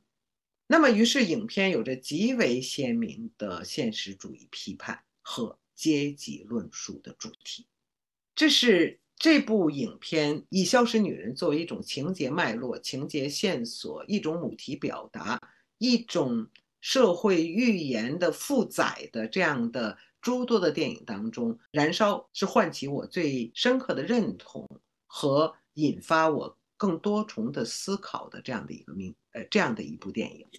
当然，同样，它也是在我的认知或者评价系统当中，我给予最高的艺术评价的一部电影。那么，这部电影当中的阶级表述，同时成为在影片当中，它对于现代社会、现代世界、全球化进程的多重层面的一种追溯。同时，我反复的讲过，对这部电影的喜爱和认同，还在于它一边让我们看到了那个巨大的阶级鸿沟，怎样造成了一种可以描述为人吃人的这种极端的和残酷的境况。尽管这种极端的残酷，却掩盖在都市生活、都市梦想、呃心理匮乏和心理的渴求。心理的渴望的这样的一个层面上，而这样的一个残酷的吃人的以人为祭品献祭给自以为神的富有阶层的这样的一个阶级表述的主题，同时却又奇异的呈现为 ban 和海美在某种意义上分享着这个社会所给予我们的别无选择的共同的生活方式和。共同的价值体验。于是，海美和 Ben 在非洲旅行的路上相遇，在非洲的机场上相识。用 Ben 的说法，我从来不追逐啊，我从来不选择，我只接受。我奉行的不是经由我的宣判而达成的价值的或者行为的逻辑，我。仅仅遵循着自然的道德，在这样一个似乎跨越阶级的单一的、别无选择的价值生活方式甚至旅行路线的共享当中，海美就这样自然的成了班的猎物，成为了文本中那个消失的女人。那么，我们把目光稍稍的伸展开去啊。我们从阶级和性别的这种具体文本的考察延伸到另外一组文本的时候，那么一个更广大的世界或者一个更残酷的事实，也许会向我们展开啊。就是我们只仅用一部电影来提示哈，那么叫《后院》，二零零九年的这部呃拉美艺术家创作的故事片，触及到了一个自二零零六年以来。不断的震惊世界的一个系列惨案。那么，这个惨案发生在美国墨西哥边界上的这个城市华雷斯。从1995年开始，我自己这次找到的数据仍然是只截止到2006年。在1995年开始到2006年，华雷斯这个城市每年发生发生过百余起，甚至数百起。女性的谋杀案、虐杀案、失踪案，那么一九九六到二零零六之间的统计数字已然累积到了五千人之众。众多的女性在这个城市之中失踪，众多的女性当她们重新被找回，当她们被发现的时候，她们已经被虐杀、被肢解、被葬埋、被亵渎、被强暴。一系列的从连锁杀杀人案到失踪案的这个大幅度的曝光之后，这座城市被赋予了这个“少女死亡之城”等诸多的惊悚的称号。在那以后，包括警方、相关政府机构、包括妇女组织、包括大量的民间机构，不断的不仅抗议、声援、声讨，并且投注实践去。试图揭破如此数量巨大的，而且如此持续的，就是旷日持久的女性的大规模的失踪、大规模的消失、大规模的被虐杀，也不断的声称有最多的是高达二十四起的连环杀人案被破获，呃，凶手被绳之以法。而其中包含这个性暴力，包含家暴，包含这个变态虐杀，包含宗教组织的行为，包含有政治背景的这样的人口贩卖。但是，尽管有一系列的案件声称被破获，尽管有一系列的罪犯伏法，但是发生在华雷斯的系列谋杀案。继续延伸。如果我的信息没有错的话，他们仍然在今天仍然在发生。那么，所有的这些旷日持久的人数众多的消失的女人，她们，如果我们去看她们的出处，如果我们去看她们的身份，那么她可能向我们展示的关于世界性的事实和世界性的危机、世界性的悲剧。苦难和议题将是极为丰富的，它们其中包含了大量的来自于前苏联和东欧社会主义国家的性工作者，他们之间包含了大量的从拉丁美洲各地进入到华雷斯，试图非法进入美国去打工的原住民妇女，他们中间包含了大量的服务于某些变态的。极富有的阶层的这个性幻想、性需求的未成年少女，她们中间包含了大量的集中在华雷斯的加工厂、血汗工厂的女工。我不一一陈列，否则的话，这张名单将非常非常的长。那么，不仅后院啊，后院的命名我们表明了创作者。对这些消失的女人，对这些旷日持久的罪案的一种指认方式。当我们称华雷斯为后院的时候，它的表述就是美国的后院。我们看第二部影片是美国导演的制作，哈，美国导演的制作叫《华雷斯血案》，然后他直接针对着一个针对于十五到十七岁少女的变态连环杀手所制造的十九起连环杀人案，所制造的十九个消失的女性的这个案件所展开的一部剧情片。那么，同样，大家热爱文学艺术的朋友可能会知道，近年来在华语世界，当然首先是在西语和英文世界，引发了持续的影响、广泛的阅读和热议的一个作家，哈，这个智利作家布拉尼奥，啊，我自己也把他称之为二十世纪最后一位伟大作家和二十一世纪第一位伟大的作家。那么他在他的这个。鸿篇巨制《二六六六》当中用了一部啊第四部的三百页的篇幅，书写华雷斯的女性的持续的和这个规模巨大的失踪案、虐杀案，呃，形形色色的罪案啊，他用这三百页的篇幅，用纪实的新闻报道的口吻去罗列诸多关于。失踪的女人的新闻报道，罗列她们被虐杀的这个新闻报道和新闻描述，罗列造成她们消失和虐杀的罪犯、势力集团、机构，多达三百页啊！那个阅读是一个非常痛苦的经验，也是一个非常震惊的、难于复现的经验。所以，当我们讨论到消失的女人的时候，它绝不仅仅是在。一个一一对应的男女关系之间，在一个一一对应的夫妻关系之间，在一个单纯的性别对立、性别权利之间，事实上，在我们今天的世界上，制造着消失的女人的权力力量，固然分享着资本主义父权，但它就绝不仅仅是资本主义父权，尤其不仅仅是男权这么单纯和明晰。那么在这儿稍稍展开去一点儿，我就说，当我们讨论性别议题的时候，我想大家早已经意识到，但是我还是想跟大家提示和分享。我们会发现，当我们讨论性别议题的时候，有时候它明确的指向男性和女性，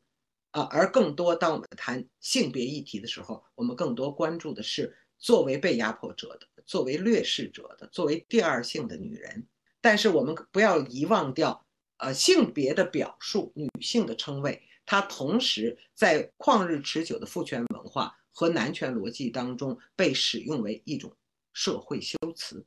或者说，我们对于性别的观察，由于女性是人类的一半，始终同时是一种对于社会整体的观察。说的陈旧或者是空洞一点，我们就说女性的问题从来都是。社会的问题，女性的问题从来都是人类的问题。那么我只举两个简单的例子哈，比如说我们在中国的媒体当中曾长期使用的一个词叫“打工妹”，我们用“打工妹”这个词去指称农民工，去指称在中国内部的一个大规模的流动，在呃指称着中国的中国崛起的过程当中一个非常重要的时段，就是世界加工厂的时段。啊，无数的乡村少女、乡村妇女啊，她们涌入城市，她们进入到加工厂、世界加工厂当中，她们用他们的繁重的廉价的劳动，来创造了中国崛起的这个所谓人口红利啊，呃，创造了中国崛起的这样的一个资本累积。那么，我们再往前追溯一下，我们会发现。曾经整个九十年代，中国社会经历那个最重要的转折，就是是体制转轨的那个过程当中，也有曾经有一个非常重要的名字叫下岗女工。下岗女工代称了一个国营大中型企业的转轨、破产，和其中曾经被明确的。指称为，也明确的代表着中国工人阶级的这样的一个阶层的历史命运的转变。所以下岗女工，哈，就是呃，我在 PPT 上上面的那个图景是他们接受这个领取下岗通知的那个时刻，而下面这个图景则是当他们离开了原有国营体制之下的这种大工厂、大工业系统之后，他们开始可能获得的工作位置和他们可能。成为的工作形象，或者说他们最早的成为了中国体制转轨当中那个非稳定雇佣当中的底层。下岗女工代表着下岗工人中的底层，下岗女工又指称着一个阶级命运的转变和一个历史转折的时刻。所以，当我们讨论性别问题的时候，当我们从性别的角度切入的时候，它有时候是一个性别的事实，有的时候是一种呃社会的修辞方式，有的时候是一种剥露假变之后的袒露，有的时候它自身。便是假面的一种命名或者一种形态，在这儿不去展开哈。说当我们讨论流动，当我们讨论打工妹，当我们讨论这个下岗女工的命运的时候，其实，在世界范围之内，在世界电影这个魔镜，然后同时是一个动向真实的窗口当中，我还很少看到整个国际的劳工流动。国际的底层劳动，包括非法移民，包括合法的劳务输出当中的这个全球流动当中的女性形象，和在这样的场景当中的消失的女人的表述啊，我大概唯一看到的是新加坡电影《幻土》当中一个消失的男孩，一个 missing boy，一个这个呃劳务输出当中，然后这个消失了的无名者，那么。在呃社会议题的讨论和这个呃较为沉重的这个呃社会主题的分享企图哈，我不知道有没有成功的跟着大大家分享，我好像进入一个相对轻松的，似乎相对轻松的场域哈。那我们看一下这个我曾在多个场合作为例证提出的好莱坞，他们说这叫好莱坞小清新作品哈，一部非常成功的好莱坞的。爱情故事《儿》，我们也翻译成“触不到的情人”或者“云中的他”。那么非常有意思，这是一个迷人的爱情故事。但是这个迷人的爱情故事建是建立在一个消失的女人之上的，因为这是一一场人机恋，这是一个备受挫败的忧伤的这个男主人公和他的智能软件恋爱的故事。因为经由他。不甚深思熟虑的选择，这个软件选择了一个性感的、迷人的女性的声音。那么，这个故事是在与其说是消失的女人，不如说是看不见的女人之上。哈，我我们看一下赫尔的几组海报，呃，在告诉我们，所谓女主人公只是一个声音，哈，只是一个在男主人公的幻想当中存在着的女性。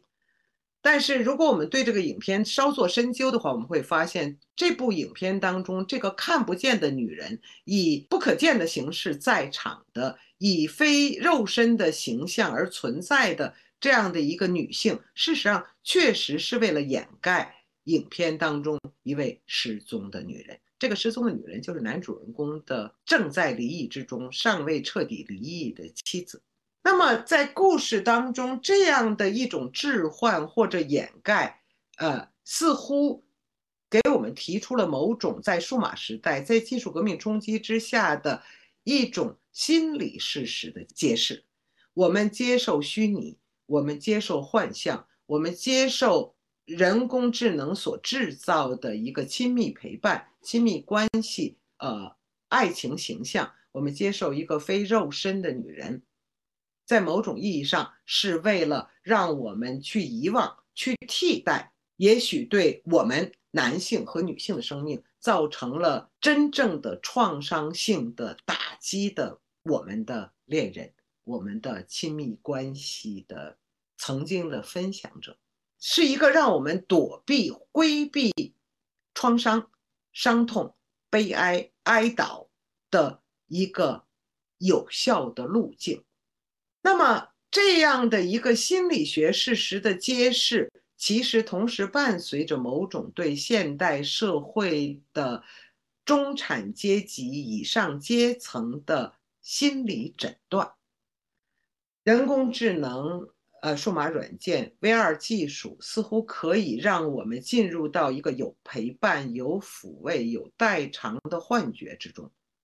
但是这种替代性的抚慰、幻觉和亲密陪伴，却无法如真实的亲密陪伴和丧失真实的亲密陪伴，我们必须经历的创伤，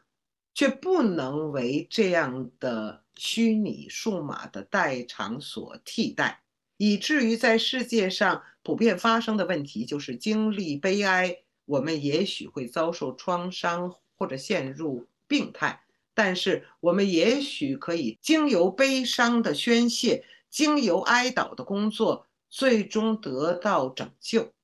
而相反，人工智能的替代、亲密关系的幻象，对于创伤时刻的遮蔽和替代，使我们的创伤、我们的伤痛、我们的孤独无名。于是，这也许是世界性的忧郁症成为全球流行病的心理成因之一。不论你是否认同这种诊断，我所要引申的。是刚好二零二三年最热络的世界话题，最热络的成人玩具是所谓 Chat GPT，是所谓 Chat GPT Four。呃，那么 Chat GPT Four 提供了一种非常类似于《Her》这部电影当中那个可以生成性感的、迷人的或者冷静的、呃，这个清脆的声音的智能软件。极为相像的形式，或者说 Chat GPT 已然把 Her 的想象事实演变为我们可以身历的、我们可以置身其中的事实。但是，也正是在这里，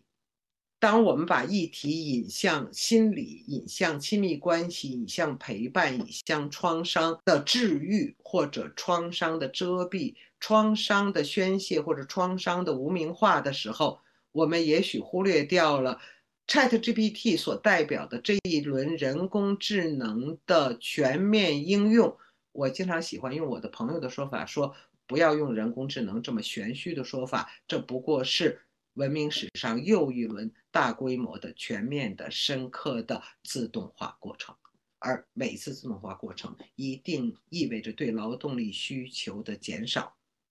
一定意味着一轮新的失业冲击波的这个记录的创造，而这一次这个经常用 Chat GPT 来标识的自动化或者人工智能应用的使用，它之所以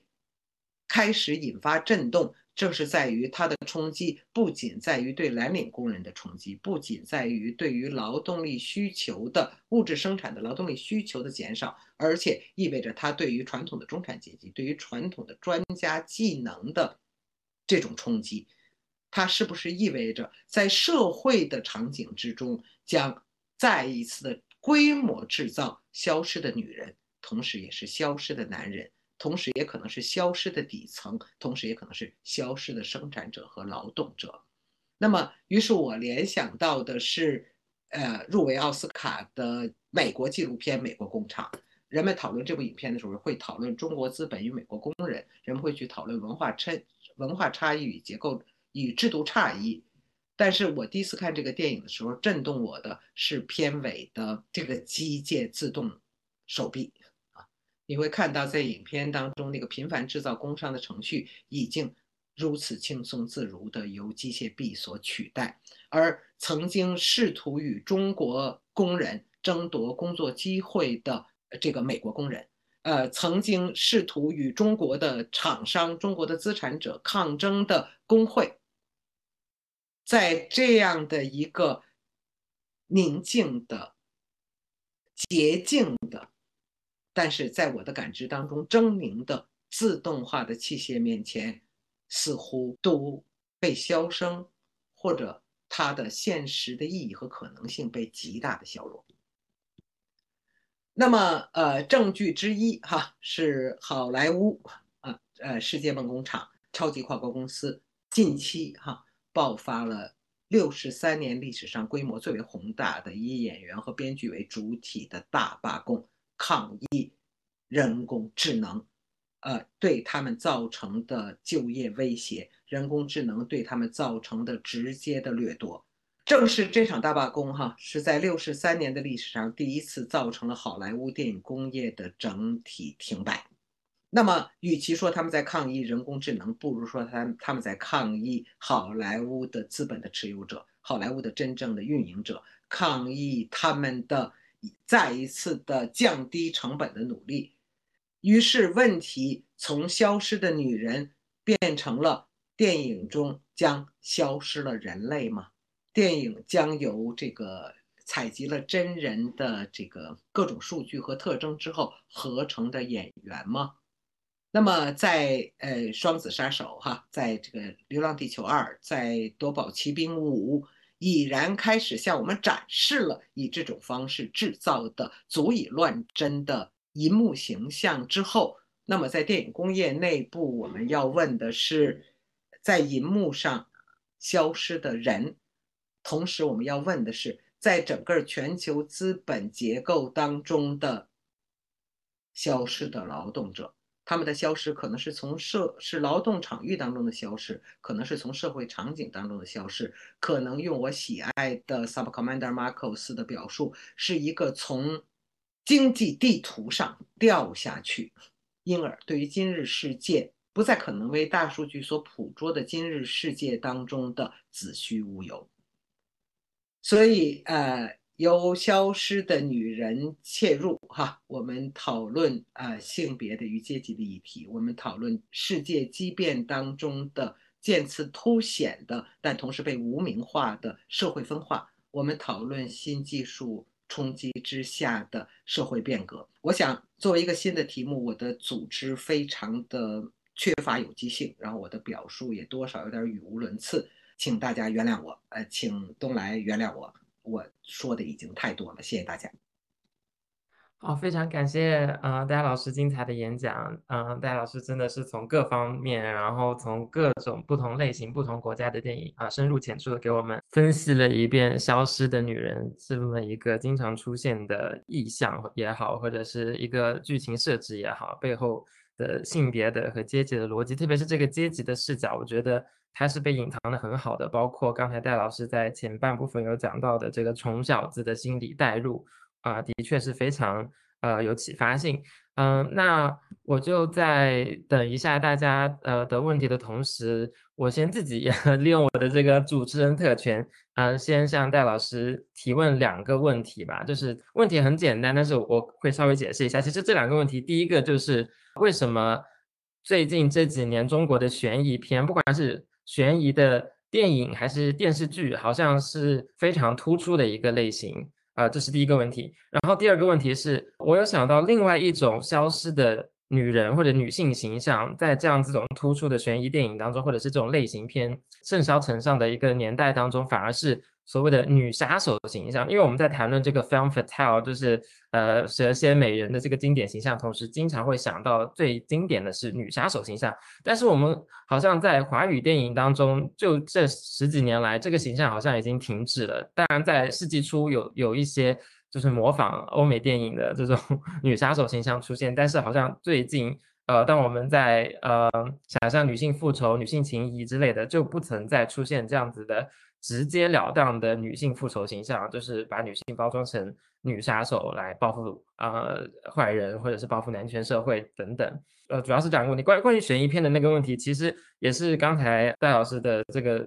演讲让我觉得就很有启发的一个点。因为曾经有一种 说法，和中国内地的电影呢，在悬疑啊或者犯罪啊。恐怖啊，这些类型化上面可能没有办法做得很好，是因为显而易见的审审查原因啊。第二个原因可能是因为有一种说法说现实比小说更离奇啊，一直都有人这样讲说。那所以其实现实当中有很多各种各样子的事件，好像比电影还要更精彩。那其实这一次消失的他也有也有激起很多人去关注之前发生在泰国的一些呃孕妇坠崖事件啦，包括国内的一些杀妻事件等等，所以。呃，在这一波的这个呃悬疑片上升的背景之中，就我会想说，为什么呃在这十几年内，从可能从《白日焰火》开始，或者更早，就是在这十几年内，好像中国的悬疑电影，它的确为中国类型片在世界上的一个知名度打开了一个窗口。呃，这这背后是否有呃我们看到的，就是更复杂的一个国际背景呢？或者是呃在这个文类上？呃中国内地电影做对了什么呢？我还是挺期待，就是听到戴老师的解读。啊，那我试一试来回答你的问题哈。对我来说，呃，我大概不会在悬疑片类型的角度上去考虑。我对这个问题的回答不是从悬疑片类型本身去考虑，因为你会发现，所有的悬疑片联系着的是一个特殊的地域，就是东北。我觉得《白日焰火》和这个双雪涛的小说，以及这个热播电视剧《漫长的季节》，呃，然后他们共同的以悬疑类型开启了一种。呃，书写东北的方式，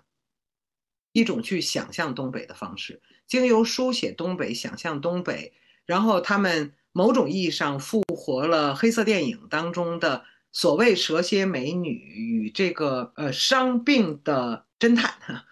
一个心理上或者生理上遭到这个呃有有有残缺的这种侦探的这样的故事而展开的一种对于东北作为。老东北工业基地，然后作为这个呃东北复兴复兴东北的这个工程，作为这个呃殖民地哈，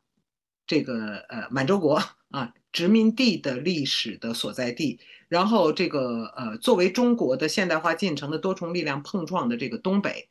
他们的这些历史这些历史与这个类型，呃不当然不只是悬疑，同时包含黑色电影的这个相遇。呃，我觉得他们共同的打开了，我会还加上钢的琴哈，家庭情节剧，那个也可以把它称之为消失的女人哈，就开始那个妈妈消失了，后来那个妈妈回来哈，呃，那么这个呃，他们共同开启了一种呃书写中国的方式，就是这个地域和这个类型的相遇，啊，这是我的这个呃解释哈，呃，这个所谓悬疑类型的一种一种方式。而对于这个呃消失的他来说，我觉得非常有意思，就是中国电影也许是自觉的，也许是不自觉的，学会了一种好莱坞的策略，哈，也是祸水东引。固然因为消失的他这个原型案件发生在泰国，哈，但是呢，这个呃，经常其实我这是我的疑问了，就是这部电影有两个导演，但是从来没有人用这两个导演来。命名这部电影，人们只用制片人和编剧陈思诚的名字来命名这个电影。如果这个奇怪的，我并没有得到充分的，就是我并没有说服我自己，没有得到一个说服我自己的解释的这种命名成立的话，那么陈思诚确实就成功的创造了一种把中国故事转移到一个远方去讲述啊，以获得某种讲述的宽松度，同时呃，使得那个故事所。故事本身所携带的可能某些社会性的意涵变得含混的这样的一种策略，所以我觉得这个是看上去在悬疑类型上他们有共同之处，但是其实他们是完全不同的两种脉络。在那个与东北相遇的悬疑片当中，我觉得它包含了某一种写实书写，或者直面现实，或者质询现实的呃可能性的打开，而在后一种这个悬疑的。脉络当中，它却是一种关闭，某一种使之在场因而缺席的这样的一种策略。这是我对那个第一个问题的我的理解哈，或者说我比较粗陋的回答。而第二个问题，呃，女杀手，我自己的理解呢，就是这个女杀手，呃，是一个在好莱坞的历史当中，在欧美电影的历史当中，其实非常短暂的一个女性形象。啊，大约如果我的认知没有错的话，还不足三十年，二十几年，啊，是霹雳娇娃啊，古墓丽影之类的，才开启这样的一个呃女性的行动者。因为原本好莱坞的那个基本范例大家都知道，就是劳拉·莫尔维所说的那个男人看，女人被看，然后男人行动，女人作为行为客体，而女性成为行为的主体，是一个非常晚近的事实。然后他在超英系列当中，哈，在漫威宇宙、DC 宇宙当中。才开始变得比较突出，而一旦讲到所谓在中国电影当中对应的女杀手，她有可能是好莱坞这样的一个变化的中国印象哈，中国跟进。但是其实在中国电影当中，我们素有我们自己的女侠传统。我们在中国电影当中，我们始终有这个女性的行动者。但是中国的女侠，我我也写过文章，也做过很多次表述。我觉得她是中国的性别文化的生成过程当中一个非常特殊的存在。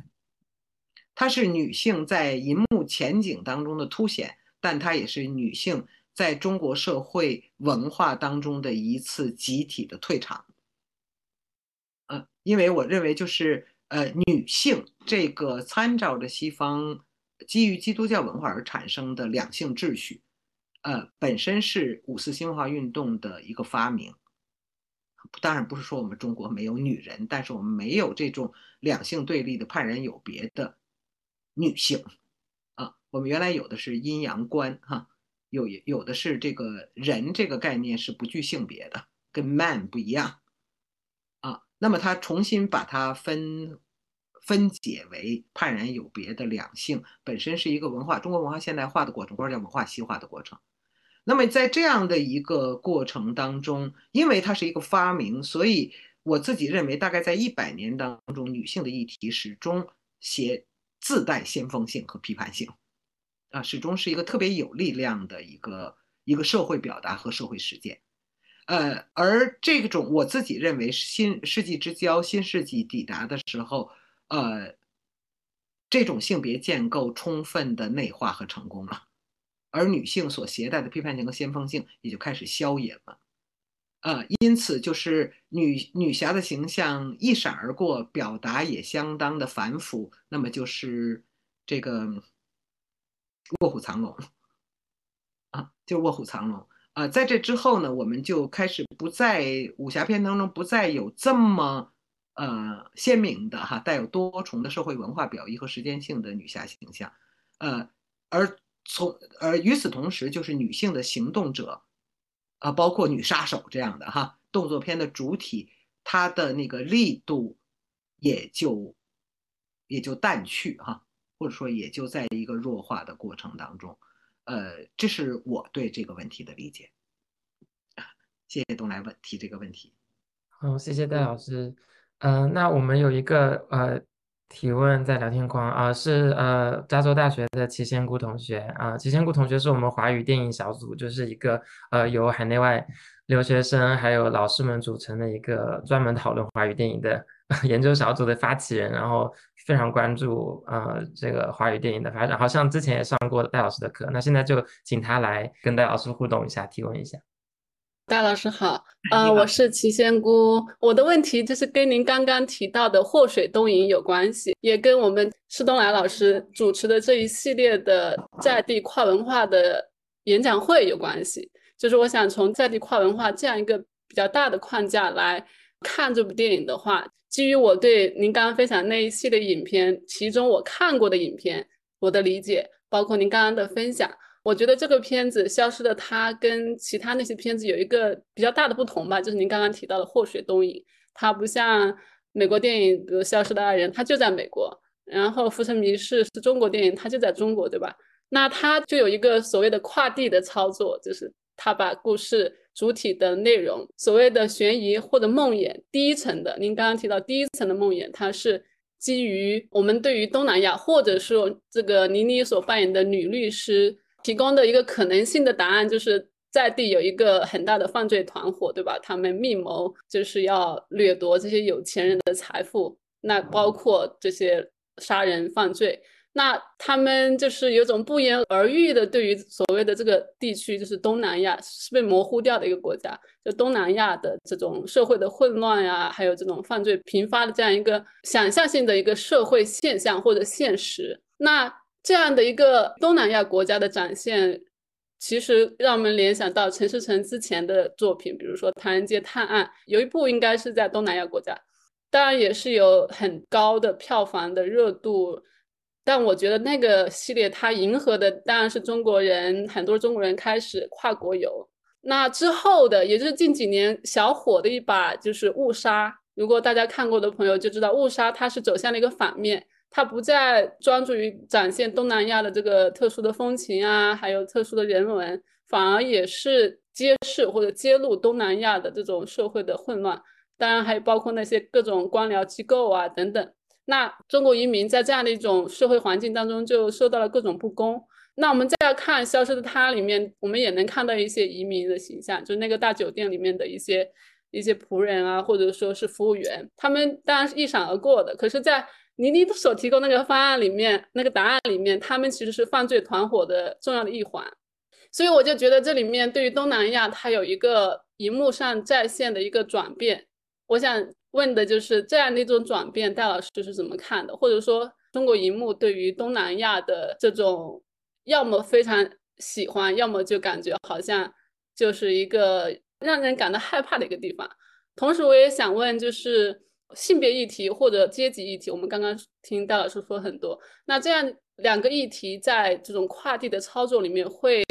有怎样的过滤会被稀释掉呢？还是说会有别的东西可以加入进来，提供更多的视角？你讲的很清楚，其实我觉得你已经那个形成了你的观察和观点。呃，好像最我的回答最多可能成为一种补充或者背书。如果我觉得我自己还有一点点象征权利的话，我可能就是会成为一种背书。呃，但是我必须说，对这个问题我没有系统的思考过。就是因为在东南亚，在中国电影当中的出现，不仅在这些类型当中，还在喜剧片当中，还在这个各种风光旅游片当中，呃，其实出现的比较多。但是我没有从这个角度去观察过，我没有去从这个角度去观察过。就在这个跨地的过程当中，它对于比如说制片成本是一种节省，还是一种消耗？它是一个这个对异国情调的借重。它的商业操作，它的文化诉求，它和比如说刚才东来提到的和和审查制度之间的相互关系究竟是怎样发生的？这个问题要做深入的观察，然后这个呃呃了解，我才能够回答，因为否则的话，回答就会是非常的，我可能做出的回答会非常浮泛，某种意义上也是可想而知的，呃，所以我觉得你表达的已经非常好。那么说，阶级的议题和性别的议题是不是经由跨地就被稀释或者被转移？呃，我自己的仅仅就消失的他的观察是，我觉得是在经你提示之后，我才想到这个议题。呃，我觉得是你会发现，他在中国的中国人的自身表述当中，他表现就是我所说的那种纠结、那种错位啊、那种扭曲，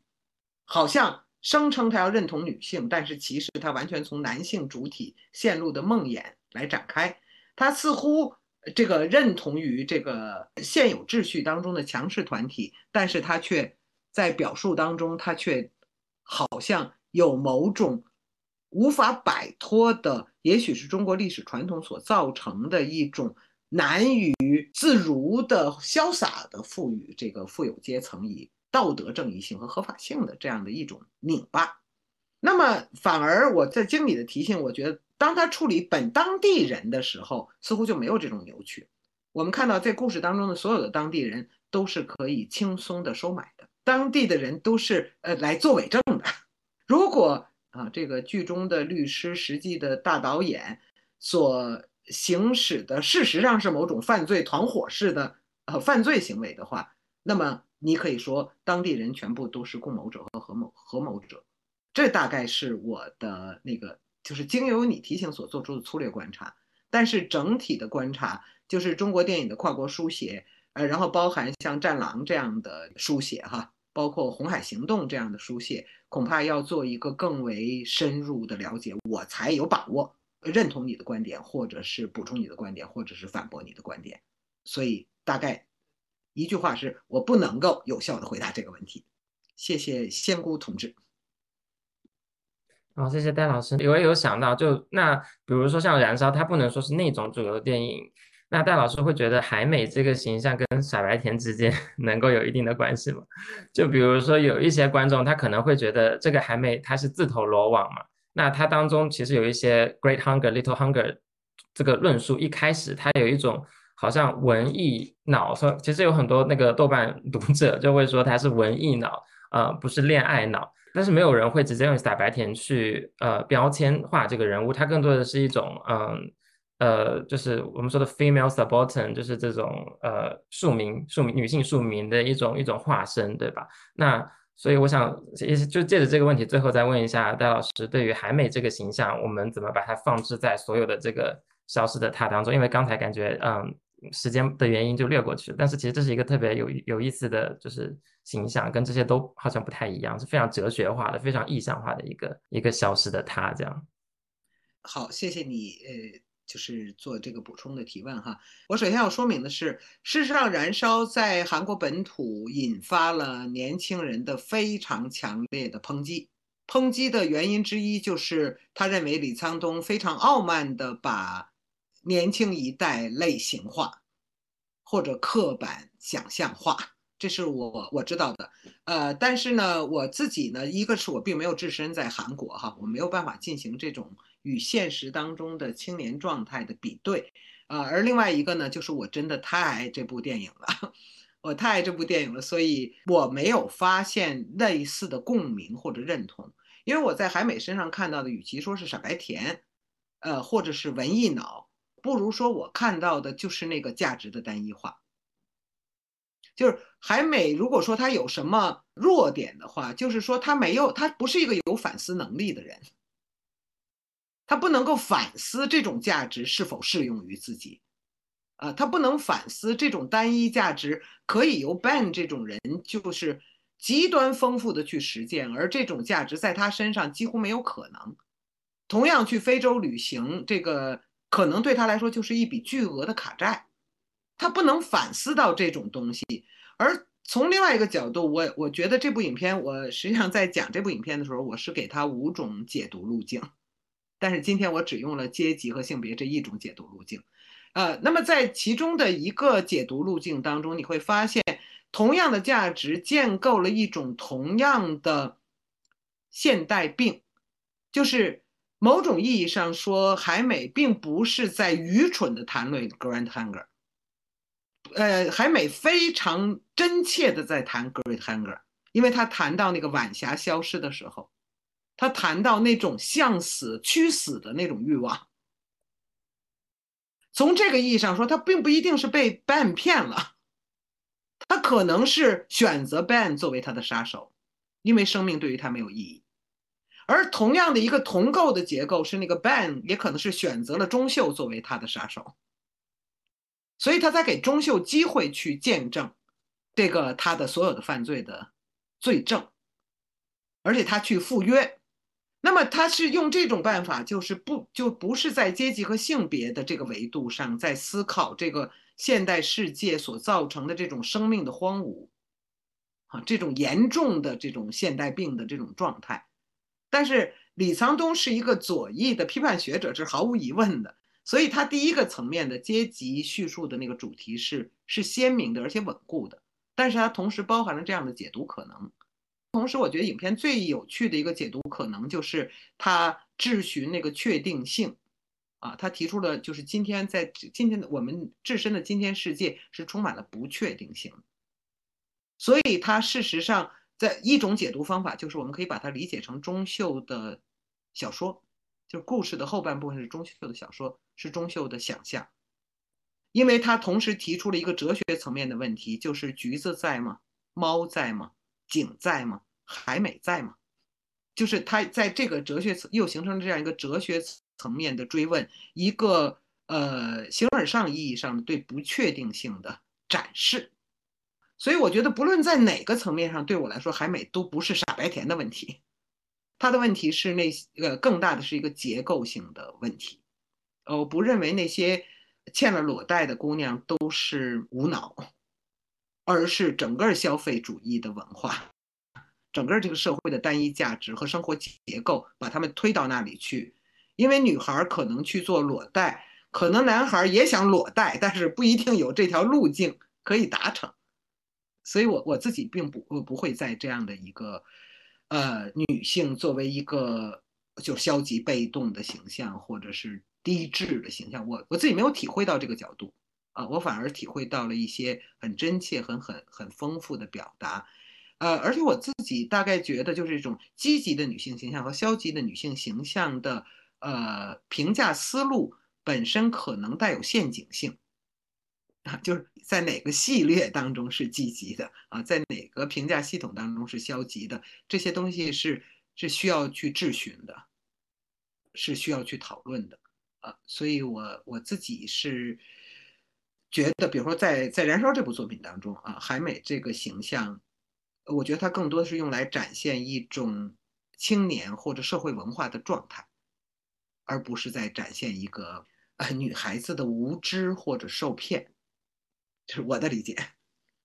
好，非常感谢戴老师的回答，呃，也非常感谢呃汪琪同学在聊天框里分享戴老师之前呃对《燃烧》这个电影的导赏笔记啊，其实我也在网上看过这五种解读，非常的精彩。那呃非常欢迎大家去搜索啊，然后去阅读这一篇精彩的笔记啊。那今天就非常感谢呃戴老师呃成为我们第三场的这个主讲嘉宾，谢谢。